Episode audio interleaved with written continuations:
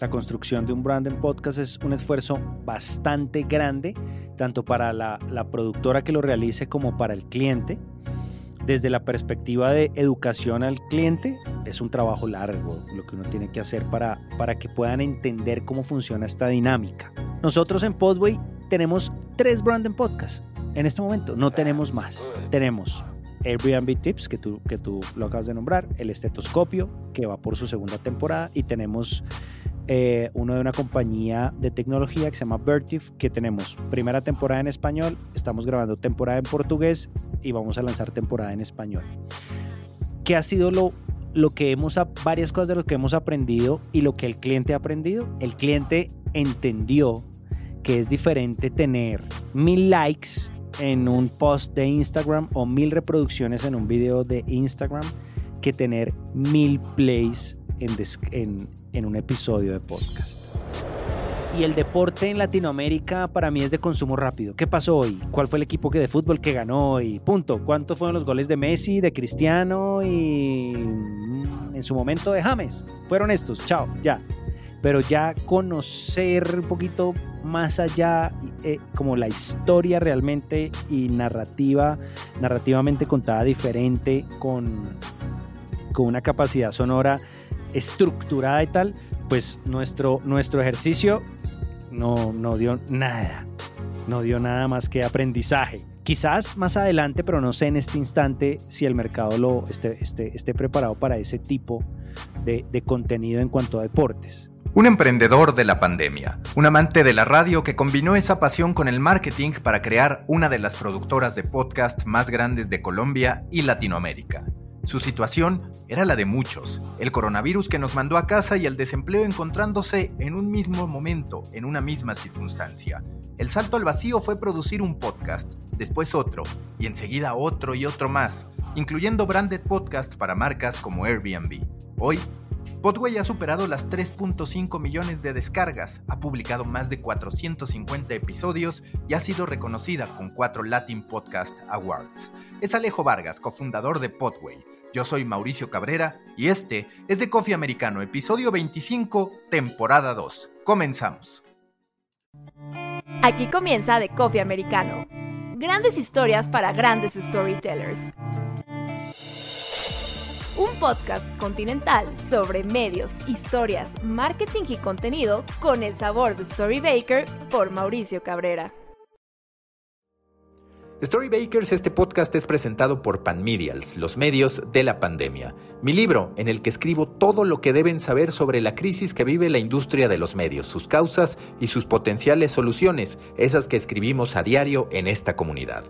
Si escuchan este podcast, si son suscriptores de mi newsletter, si siguen alguno de los grupos de Storybaker y si quieren apoyarme, adquieran Panmedials, los medios de la pandemia, a través de Amazon, disponible tanto en versión física como digital. Ahora sí, vamos con The Coffee.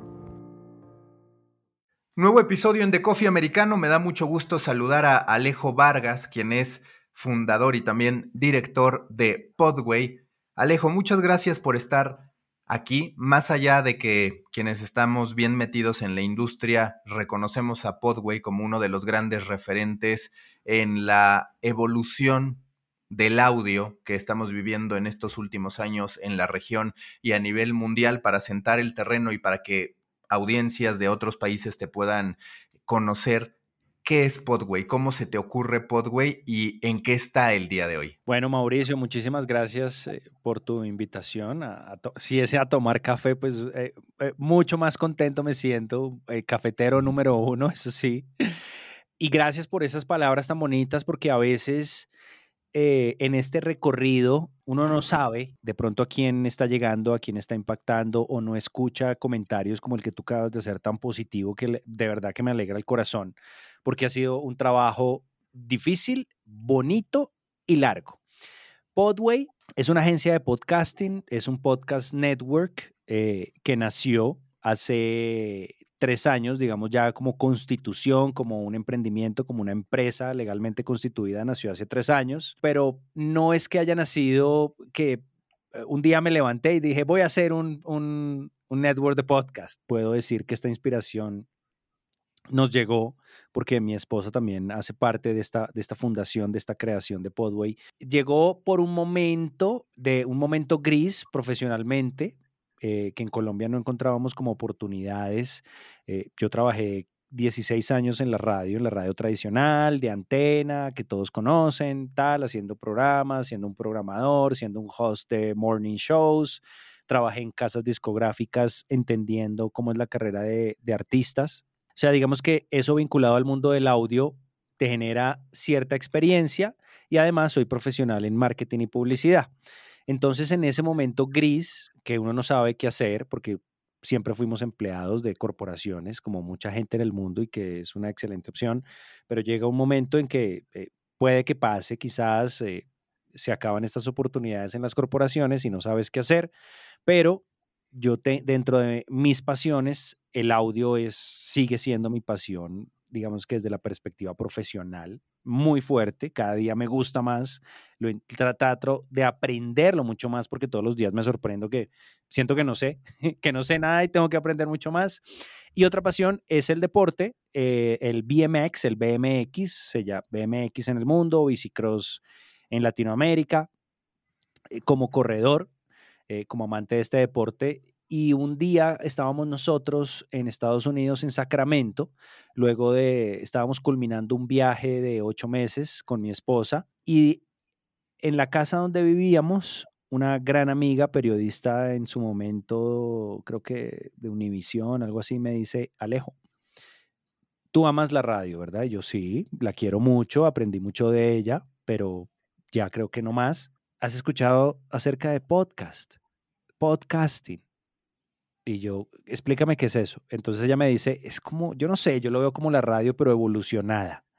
Cuando ella me dice la palabra evolucionada, Mauricio, yo de una, como el chapulín colorado, pongo mis antenitas al servicio de esto y empiezo a investigar, empiezo a pensar, preguntas, preguntas, qué voy a hacer, qué me gustaría hacer. Y, y el primer episodio que nosotros publicamos eh, de un show que todavía tenemos en Podway, que se llama el show de Alejo Vargas, BMX Podcast, o sea, creativamente de la nada, pero, pero uniendo esas pasiones del audio, lo grabé pésimo con el teléfono. Bueno, tú ya sabes, y la gente que está escuchando que, o que va a escuchar en nuestro, este episodio de podcast, eh, es verdad que nuestros primeros episodios son terribles, sin producción, sin conocer, sin producción sonora, sin una narrativa, sino simplemente poniéndole play al record y grabar. Esa es la, esa es la realidad. Pero ahí nació, ahí nació ese tema. La gente me, eh, mucha gente me preguntaba, BMX, un podcast de BMX, si eso no es masivo. Y yo, precisamente, porque no es masivo, porque no es nicho, porque no es, si es nicho, perdón, porque no es de medios tradicionales que estamos acostumbrados a masas de audiencias sin saber realmente eh, identificarlas realmente. Por eso es que, por eso es que me gusta y si no lo oye nadie, no importa, me expreso en mi, en mi podcast y empezó a coger como un vuelo ese, ese podcast, comenzó a llegar a, a, oídos que debían llegar, comenzó a generarse una comunidad y ahí nació en ese, en ese show de podcast uniendo todas mis pasiones. Ahí fue donde nació Podway. ¿Y en qué momento es cuando tú te das cuenta que eso que hiciste para un podcast lo podías escalar y que podía tener un componente de negocio, porque a final de cuentas, como tú, quizás un poco después, la pandemia de algún modo terminó llamando a dos caminos a la gente relacionada a la industria de los medios, a lanzar su propio newsletter, que eso lo veo como algo más anglosajón, pero está pasando también en Latinoamérica, o a lanzar su propio podcast. Y hubo quienes se quedaron y dijeron, sí, sí es un camino para lograrlo, y otros más que desistieron. ¿Qué hizo que tú, en un contexto que no era propiamente el de la pandemia, sino antes, si dijeras, esto me apasiona, que claro, eso puede estar ahí, pero ¿cómo hiciste para la cuarta, la, la octava semana, cuando todavía no tenías ni mucha calidad, posiblemente por un lado, ni por el otro lado, una gran audiencia, un componente de negocio? ¿Qué hizo que sostuvieran el esfuerzo y que dijeran, bueno, que ahora viene el segundo, el tercero, el cuarto y vamos a encontrar el modo de que sea negocio, cuando menos el modo de poder vivir de esto? La respuesta es muy sencilla. No, yo no tenía opción. No tenía opción, no tenía, eh, mi esposa también estaba sin trabajo, no teníamos una opción, no teníamos una oferta de ninguna compañía sobre la mesa. Yo no quería seguir trabajando en radio tradicional y depender de, de una estructura jerárquica a la cual creo que ya había dicho que no más. Entonces, eh, no, no teníamos opción. Entonces, o era o crecer o quedarme en la casa eh, esperando que, eh, que algo sucediera, que eso nunca no pasa, que eso, eso casi nunca pasa si uno no mismo es el que mm, inicia o el que promueve para que las cosas sucedan, nadie lo hace por uno mismo. Entonces, entonces llegó el episodio número 2, el episodio número 3. Después dije, bueno, ¿y por qué no hacemos otro show de podcast? Entonces, otro show de podcast eh, de música latina, sin, con, sin expectativas. Eh, después, eh, bueno, hagamos un podcast de algo de educación. ¿Por qué no? Si en el podcast es permitido cualquier categoría, cualquier nivel de profundidad. Entonces, diseñamos Aves de Colombia con, con gente experta y así empezamos y empezamos y empezamos. Y después dije, ¿y por qué no tenemos podcast de otras personas? ¿Y por qué no creamos contenido original de podcast de terceros y los alojamos en la plataforma? Y ya pensando en negocio, siempre desde el, desde el, desde el momento número uno se ha pensado en, en el negocio, pero eh, yo también y mi esposa fuimos muy conscientes que pensando en negocios era como la cereza del pastel que en algún momento llegará eh, y no nos pusimos presión por, eh, tengo que hacer en el episodio 50 de este podcast o de esta publicación, si no hemos ganado dinero, desistimos y nos vamos para otra parte. Nosotros tomamos la decisión del camino largo, del camino largo y todavía seguimos en el camino largo. O sea, todavía seguimos buscando, eh, más allá de subsistir, de cómo generar una atracción financiera para toda la cadena de valor que vemos involucrada en el tema, en el ecosistema del podcasting, desde el creador hasta ah, la parte, el, cuando digo creador, no solo me refiero al que está frente al micrófono, sino de pronto el guionista, el productor, eh, la persona de marketing de las compañías. Entonces es intentando eh, cada vez más vincular más valor en esa, en esa cadena, porque es una cadena muy amplia, desde, desde hasta cuando termina en ese listener, en esa persona que está escuchando ese episodio de podcast, desde la parte creación, pues hay una cadena muy larga y en esa cadena también está la tecnología del audio, los hostings, eh, la parte de programática, marketplaces, hay muchas cosas involucradas. Entonces, al principio, eh, nosotros y nos veíamos como, no, nosotros solo vamos a ser productores, productores, productores, productores. No, hay más profundidad en el ecosistema del podcasting. No es solo ser productor, no es solo que Spotify o Amazon o, la, o el player que sea te compre a ti una serie y ya. Bueno, ya me compró una serie. ¿Y ahora hacia dónde va el negocio? Entonces, hay varias eh, líneas que poco a poco hemos, hemos seguido descubriendo y que poco a poco las seguimos trabajando. Yo te digo, ahora a nosotros nos encanta, yo estoy eh, eh, fascinado con el tema de la programática y de cómo funciona esa parte hacia atrás tecnológicamente. Me tiene y todo lo que hay ahí en, esa, en ese intermedio, ¿no? Al principio decía, no, pues mi podcast con programática, no, eso no le va a gustar al, al que escucha podcast. Un momento, ¿eso es una percepción mía o es la realidad de lo que está pasando? Entonces hay muchos factores ahí que están vinculados y para resumir un poco, pues así fue cuando eh, desde esa parte financiera o, decidimos darle tracción eh, para convertirlo en negocio desde el principio, obvio, pero poco a poco lo hemos ido descubriendo y nos hemos venido dando cuenta de lo que hemos hecho, de lo que hay por hacer, de lo que tenemos que aprender y que si es una industria que se empuja en bloque, hablando de los mercados latinoamericanos, vamos a tener mejores, mucho más poder de negociación frente a los grandes que tienen una chequera muy amplia. Pero esto es empujando en bloque, como un bloque, yo siempre lo he visto como un bloque comercial, pero eh, si cada uno va por sus lados, como tratando de arañar lo que arañé esto y ya, no más, con esto estoy feliz, la industria no va a desarrollarse. Em, digamos que eso en grandes rasgos, Mauricio. ¿Puedes hacer una empresa que sea solo de podcast? A ver, te lo pregunto porque así como haces branded podcast, ahora te estás metiendo en la parte programática, también hay muchos podcasts que en realidad son el imán para detonar comunidades que dejan dinero por otras vías, a veces por la audiencia que creas en redes sociales, a veces por los cursos que puedes dar, por los eventos que puedes organizar, por el libro que vas a publicar. ¿Cuál es tu perspectiva a este respecto en términos de decir, claro, sé de podcast, sé de audio, pero también tengo que saber y tengo que construir comunidades porque sobre todo cuando se trata de temas de nicho o hasta de subnicho, se hace todavía más complejo pensar que la publicidad programática va a ser el negocio que te permita monetizar. Ustedes ya han tenido, sé que ya tuvieron experiencia en la parte de branded podcast, ahora también comentas la de programática, pero en esta otra parte, la de la construcción de comunidad y la de usar el podcast, digamos, como el producto mínimo viable para detonar una comunidad, ¿cómo les ha ido y qué experiencia han tenido? Mira, nosotros no hemos lanzado como Podway el primer podcast bajo suscripción. No lo hemos lanzado. Eh, no porque no, no lo queramos hacer, pero en un momento nos dimos cuenta, entonces ahora todos los podcasters bajo suscripción. Brum, todos bajo suscripción.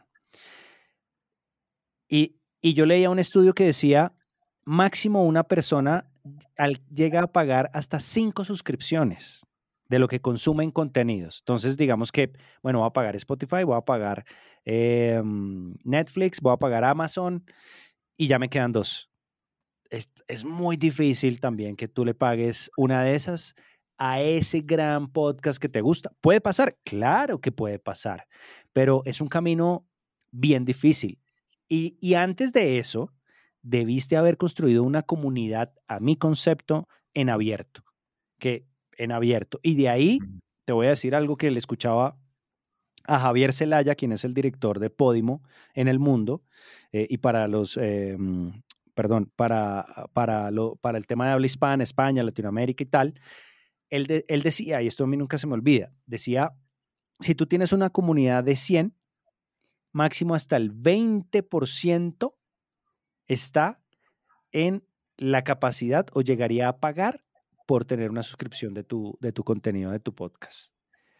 y es cierto, es totalmente cierto. Entonces, que es una fuente de ingresos, sí, que puede detonar comunidades para lo que tú estabas diciendo, cursos, eh, em, bueno, todo lo que, lo que han hecho varios casos, libros y tal, sí, sí, pero es, pero genera mucho trabajo para un solo show.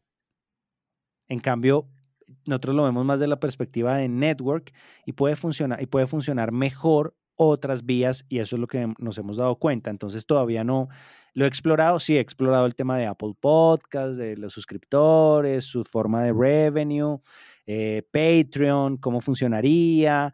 He visto mucha gente que utiliza otras plataformas diferentes también, pero tienes que tener a mucha gente para tener un revenue. Imagínate si tú vas a pagar 3 dólares a un podcast mensual ¿Cuántas personas necesitas para recoger?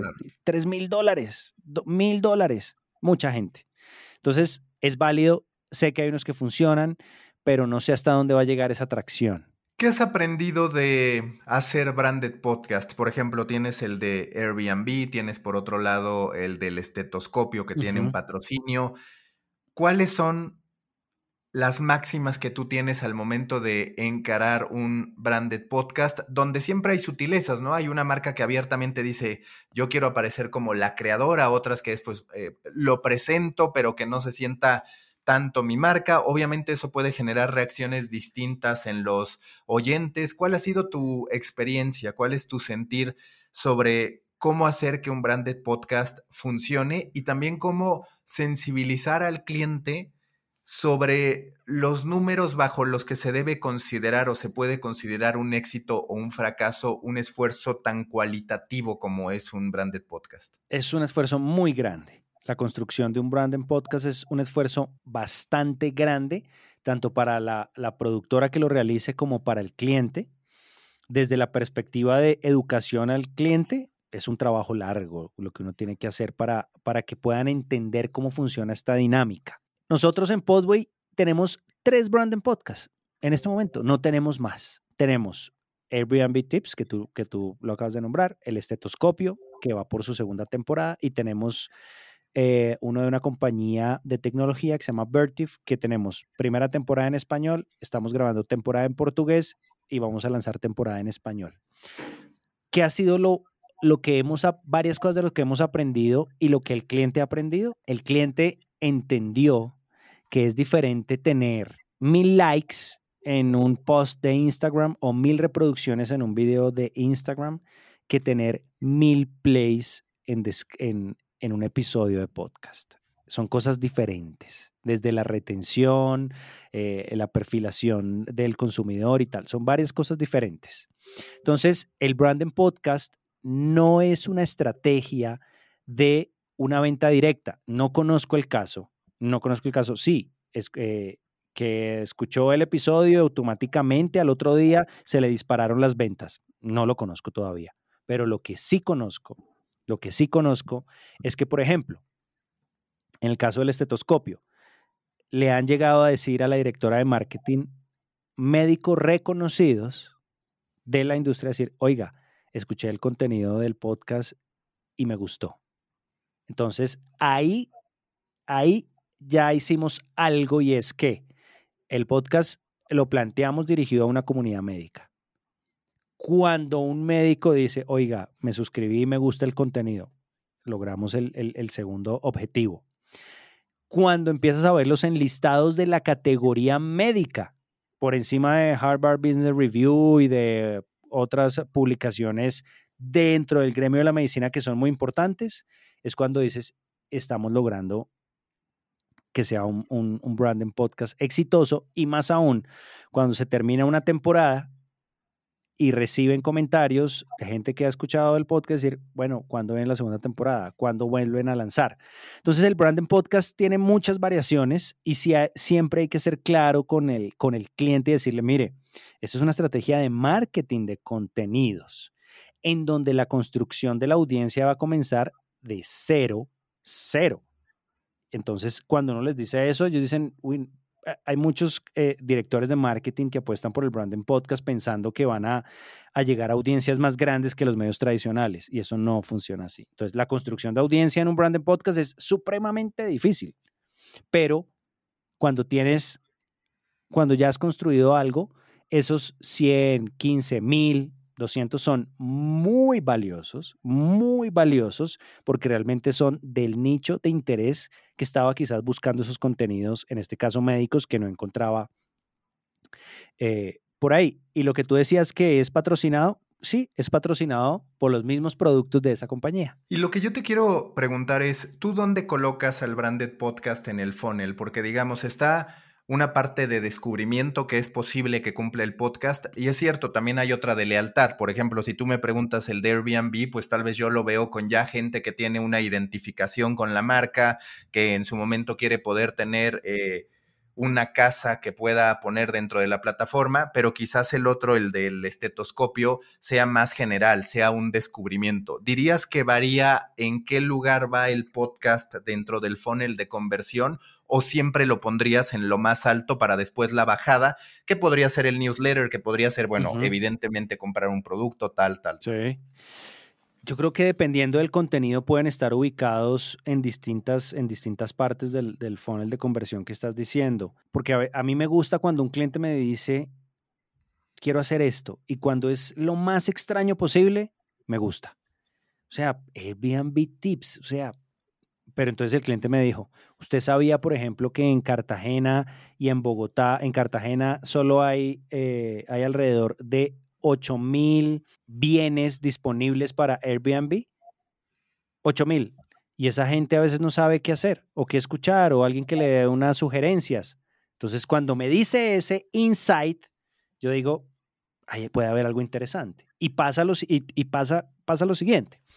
Con el estetoscopio y con Airbnb, nosotros pensamos en, lo vamos a, a, tratar de enfocar que su audiencia sea en Colombia, no sé qué, pero no es control nuestro, es lo que pasa en el mercado, empezamos a verlo en categorías de otros países. Es inevitable. Yo ahí le digo al director de marketing, pues está en la categoría médica de Guatemala, de República Dominicana, por dar unos ejemplos. Eso no lo podemos, eso no, eso no es control nuestro, pero al contrario está mostrando que hay alguien en algún lugar de Latinoamérica que se está interesando por ese contenido. Puede ser uno, 50 o 100. Entonces, para mí la audiencia del Brandon Podcast es mucho más valiosa y leal que de los contenidos originales que tú sabes que consumiste este y vas a consumir el otro y el otro y el otro y encontraste otro. La audiencia del Brandon Podcast, que es menor en volumen, es mucho más, mucho más cercana, es mucho más valiosa para mi concepto. ¿Qué es lo que en estos momentos te tiene interesado, apasionado de la publicidad programática? Se ve sin duda como la solución o al menos la monetización inicial para la industria en lo general. Es algo que se venía esperando. Cada vez empieza a haber más herramientas, plataformas que lo ofrecen. El propio Spotify está construyendo la suya. Hoy, ¿qué dirías que es lo que falta para que se termine consolidando? Y también, claro, cómo lograr lo que siempre se habla, que es de qué manera se consigue que no solo los que tienen millones de reproducciones puedan tener algo más que un ingreso simbólico, que esa es de las grandes posibilidades, porque siempre ha pasado en, las redes sociales, ¿no? Monetizan los más grandes, hay un gran componente, 90, 98% por ahí, que no puede vivir de esto, aunque tiene ahí abierta la posibilidad de monetizar lo que hace, ¿no? Claro, como en la música. En la música hay miles, quizás millones de artistas alrededor del mundo y todos tienen su contenido en los players, pero no todos no todos se ganan los millones de dólares, uno se ganan, eso es como, eh, lo trato de visualizar así, ¿cierto? Para, para, entender un poco mejor y que no sea tan duro el golpe de, los, de la industria del podcasting, sobre todo independiente, que se pregunta, pero si tengo mil reproducciones, ¿por qué gano tan poco? ¿Por qué por mil reproducciones me están dando eh, cuatro dólares?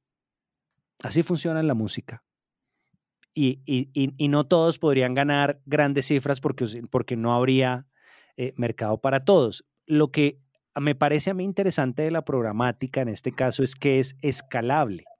Escalable a que, a que desde la perspectiva de la publicidad es, tú haces una campaña de programática y tiene un tiempo que inicia y termina y un número de impresiones que cuestan tanto, ¿cierto? y se acaba la campaña y puedes tener otra y otra y otra y otra. Desde la perspectiva del branding podcast para la productora o para los que generan esos contenidos, tú haces un branding podcast y envías una sola factura. Y hiciste 10 episodios, 15 y ya. Y se acabó. No lo puedes escalar. En cambio, con el contenido original puedes hacer programática, puedes hacer combinaciones comerciales. ¿A qué voy con combinaciones comerciales? Bueno, le vendí, le voy a vender a este sponsors 200 mil impresiones a cierto precio y además vamos a hacer unos host live reads dentro del contenido que tienen otro precio. Entonces hiciste un negocio con una combinación estratégica comercial que estuviste vendiendo impresiones y además vendiste contenido, eh, patrocinaste. Ahí ya estás generando, generando algo y, lo, y es escalable. Pero es muy difícil también, eh, listo, voy a hacer un podcast. Eh, tengo mil descargas al mes, por decir cualquier número. Eh, eso sigue siendo muy difícil, que obtengas un, una, por lo menos que tengas un retorno del, del, tiempo que invertiste, del recurso que invertiste, entendiendo que el recurso sigue siendo muy bajo para crear podcast. El recurso es bajo, es, una, es una realidad. Necesitas un micrófono y de pronto eres, eh, sabes editar y tal. Eh, el, costo es muy bajo. Entonces también tenemos que pensar que por ahora el retorno, si no encuentras una táctica eh, o una estrategia un poco más profunda, pues también va a ser, va a ser bajo. Entonces, ¿qué sugiero yo?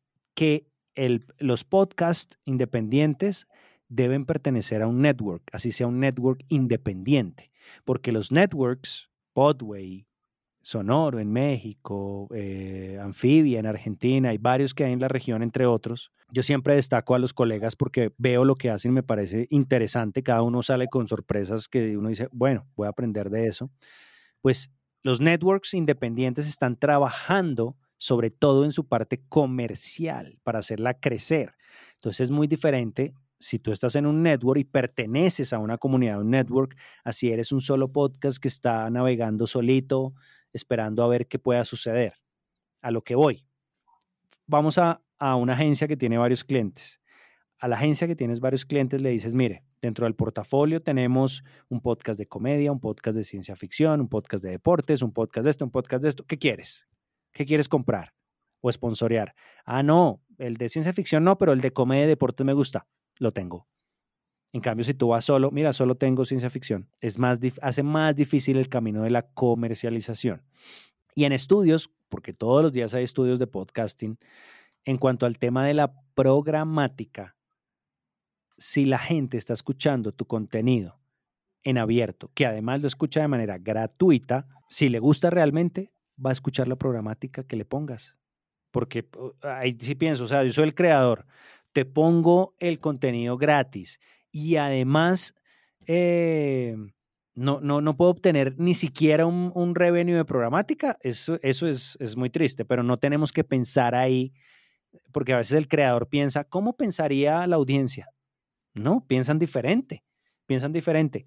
Todos los shows, menos los branding podcasts que tenemos en Podway, tienen programática. Todos desde la reproducción número uno.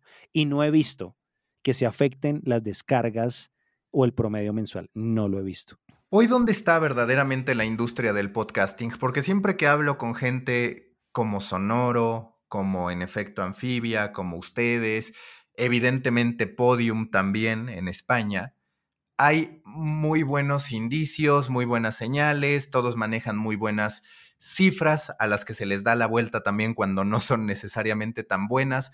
¿Cuál dirías que es sin caer en este fervor por posicionar una industria, porque pues a ver, es natural, si nosotros defendemos determinada industria, vamos a elegir los argumentos que digan, sí, esta es la década de la voz, es la década del audio y demás. Para ti hoy, ¿dónde está la industria del podcasting en, Latinoamérica? ¿En qué lugar ya sientes que penetró verdaderamente en la calle? Y si no, ¿qué falta para que termine ocurriendo? En Latinoamérica, sin duda siento que ya está en la calle en México, en Argentina y en Colombia. Ya lo siento, lo siento, lo veo. Veo, veo, veo cifras, veo números. Y desde la perspectiva de nuestra experiencia como Podway, yo hoy miro hacia atrás y digo, hace dos años, hace tres años, no, no teníamos dos mil reproducciones, mil reproducciones al mes. Si es, si es por tema de reproducciones, hoy el número es, es diferente y uno dice, si ha crecido. Si veo la parte del revenue, uno siempre quiere más, uno siempre espera más, pero la única forma es construyendo y haciéndolo y saliendo y trabajando y maleteando y tocando las puertas, es la única forma. Entonces, veo que hay una gran expectativa por México, mucha expectativa por México. La veo, veo eh, todos los, eh, la, tecnología, los players tienen sus equipos allí, ¿no? Tienen sus equipos de gente, personas, tal. Pero veo también los otros países de Latinoamérica que crecen, crecen, crecen, crecen. Y yo creo que Em, estamos en, si fuera en una etapa de la vida de una persona, en Latinoamérica estamos en, estamos en, que ya, ya terminamos de gatear. Ahora estamos, ahora ya, ya, no, ya, nos, ya nos paramos, ya nos paramos, pero, pero no estamos corriendo. Vamos a empezar a, a caminar, pero ya, ya, ya no estamos gateando, ya, ya tenemos mejor conocimiento, educación.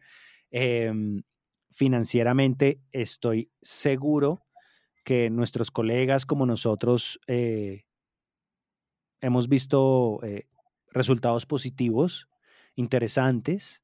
Eh, obviamente cada uno maneja su parte financiera de forma diferente, lo manejan diferente, pero sí lo veo que hay, cada vez hay más personas que estamos viviendo de la industria independientemente desde la parte en que estés, o en la parte comercial, o en la parte de ventas, o como creador, o como, bueno, siento que ya hay gente que estamos viviendo de esto. Y antes decir, no, yo vivo de podcasting, te miraban como, ay, sí, no, pues el youtuber, el, el, ¿me entiendes? El TikToker que quiere vivir de eso. Es diferente.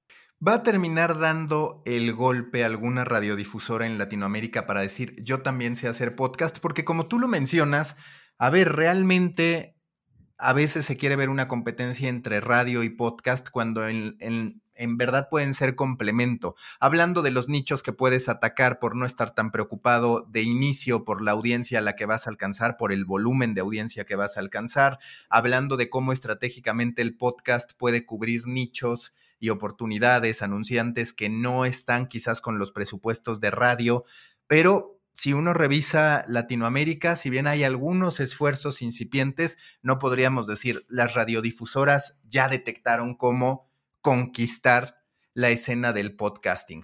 ¿Se va a dar este tipo de golpe en tu perspectiva de las radiodifusoras teniendo la capacidad de decir a esto me traslado y lo voy a hacer bien?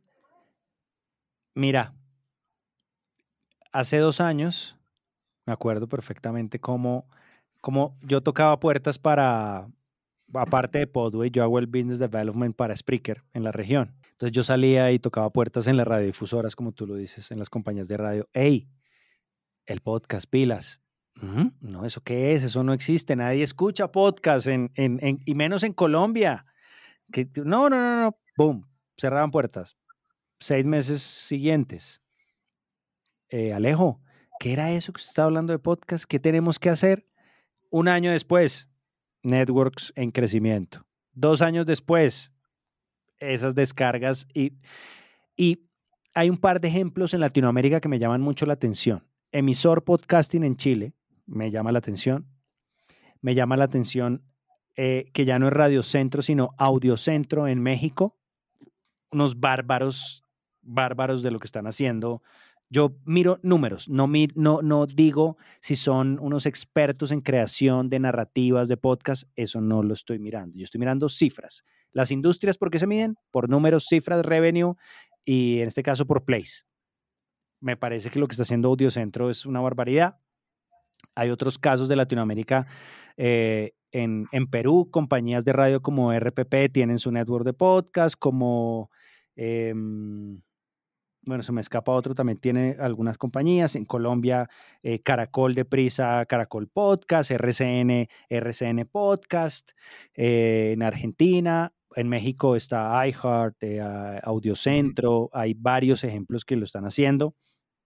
Entonces, con que ya lo estén haciendo y tengan números, es otra cosa hace dos años atrás.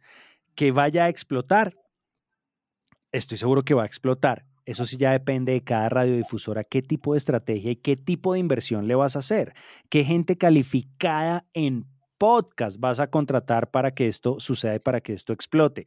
Y al otro lado, las independientes como Podway, empujando, empujando, haciendo, hablando, tocando puertas, eh, generando partnerships, negocios.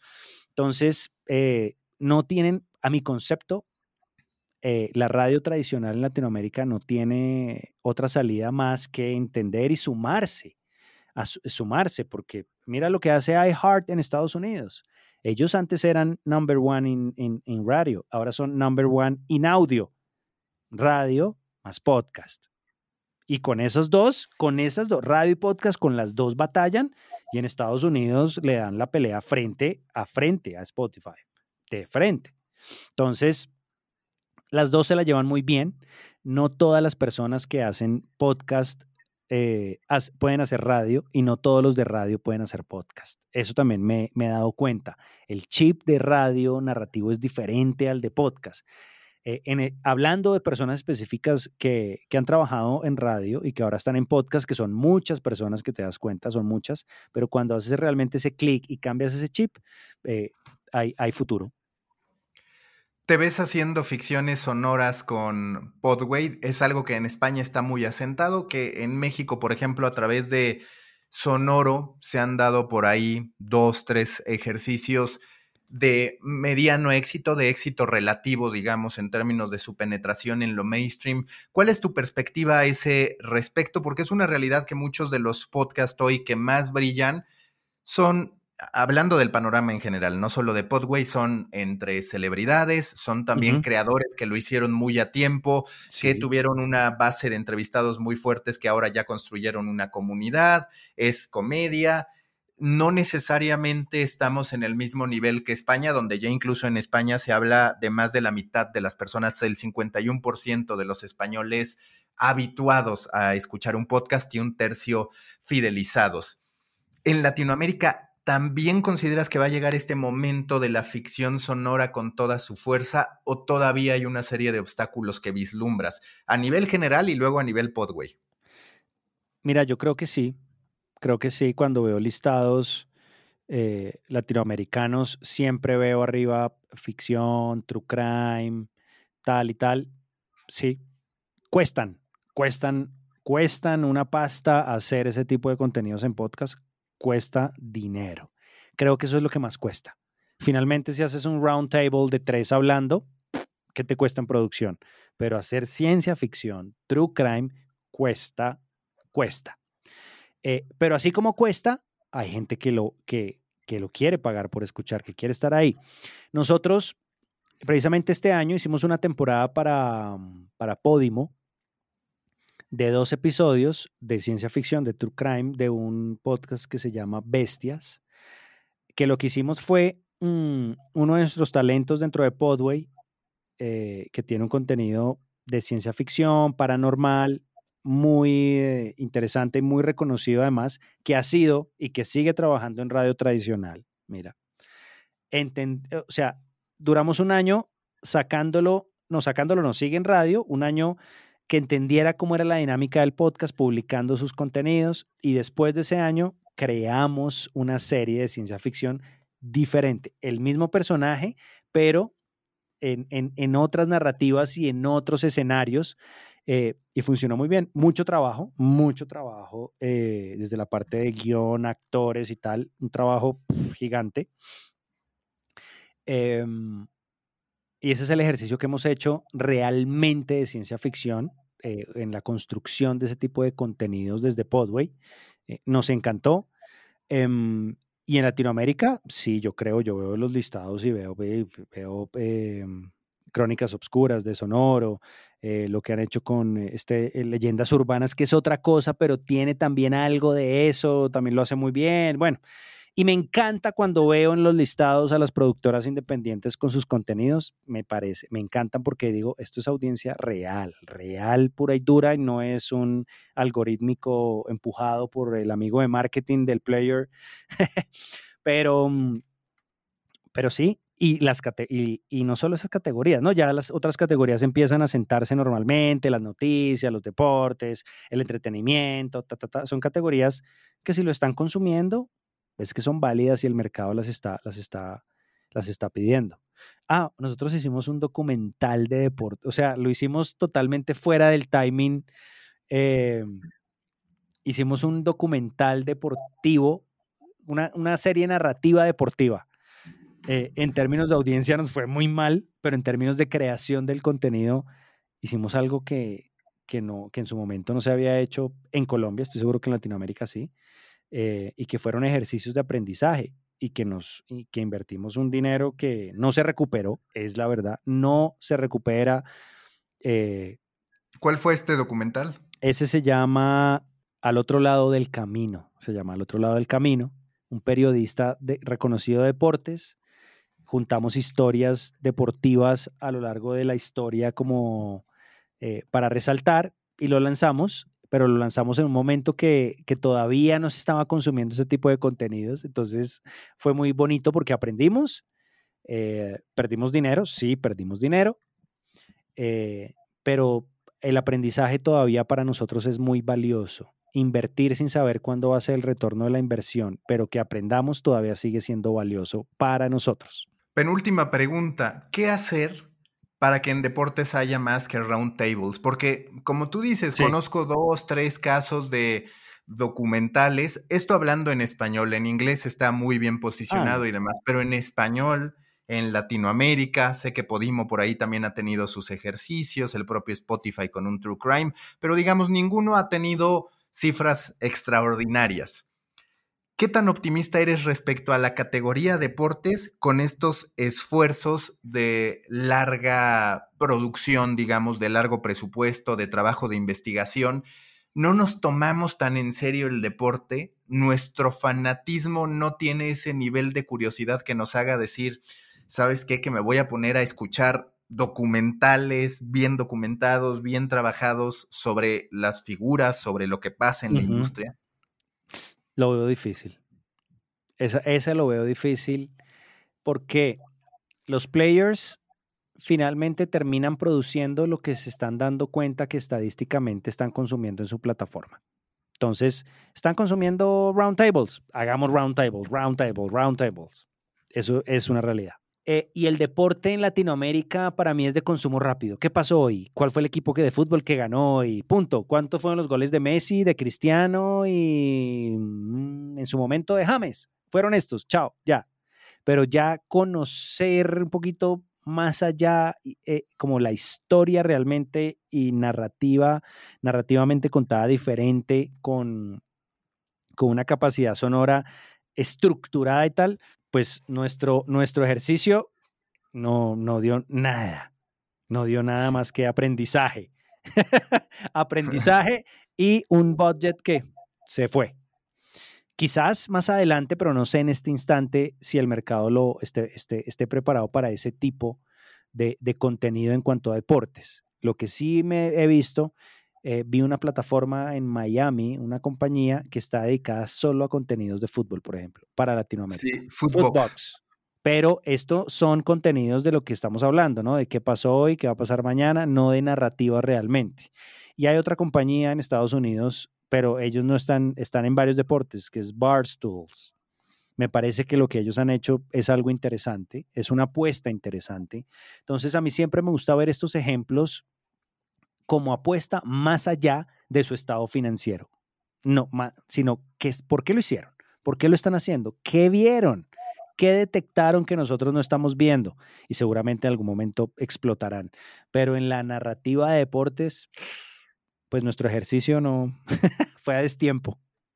Oh, yo tengo que decir que yo tampoco soy tan optimista, estoy enamorado de los deportes y uno tiene la intención, pero es cierto que de pronto parece que no da. Y Footbox, pues literal parece el traslado de la radio o de las polémicas de televisión al podcast. Les está funcionando bien. Hoy tienen tapizado en lo más escuchado de deportes en México de sus shows.